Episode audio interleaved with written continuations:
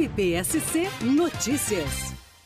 O número alcançado de 500 atendimentos pelo NEAVIT, o Núcleo Especial de Atendimento a Vítimas de Crimes, desde a sua criação em fevereiro de 2022, reflete o comprometimento de toda a rede de apoio às vítimas. E são as mulheres as mais acolhidas pelo NEAVIT, vítimas principalmente da violência doméstica. Elas representam 96% dos atendimentos já realizados pelo núcleo. Um trabalho de apoio e acolhimento da vítima desde o primeiro momento da prática do crime até a etapa final do processo. O projeto se organiza a partir da cooperação entre vários órgãos e instituições que garantem às vítimas apoio humanizado, acompanhamento, acesso ao direito à informação, orientação jurídica, proteção, reparação, participação e encaminhamento para acolhimento psicológico, social e de saúde. O NEAVIT e toda a rede que o integra está de portas abertas para prestar sempre o melhor atendimento.